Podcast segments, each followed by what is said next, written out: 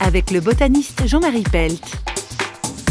Je crois qu'il y a dans l'histoire de l'univers tout entier, du Big Bang jusqu'à nous, une loi qui ne se dément jamais et que j'ai baptisé le principe d'associativité. Des éléments très simples se combinent pour donner des éléments plus complexes avec émergence de propriétés nouvelles.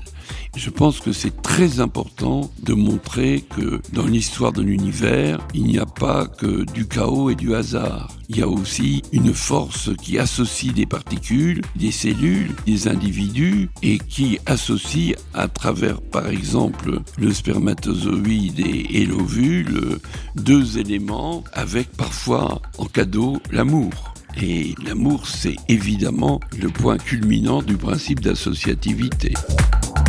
C'est pas faux, vous a été proposé par parole.ch.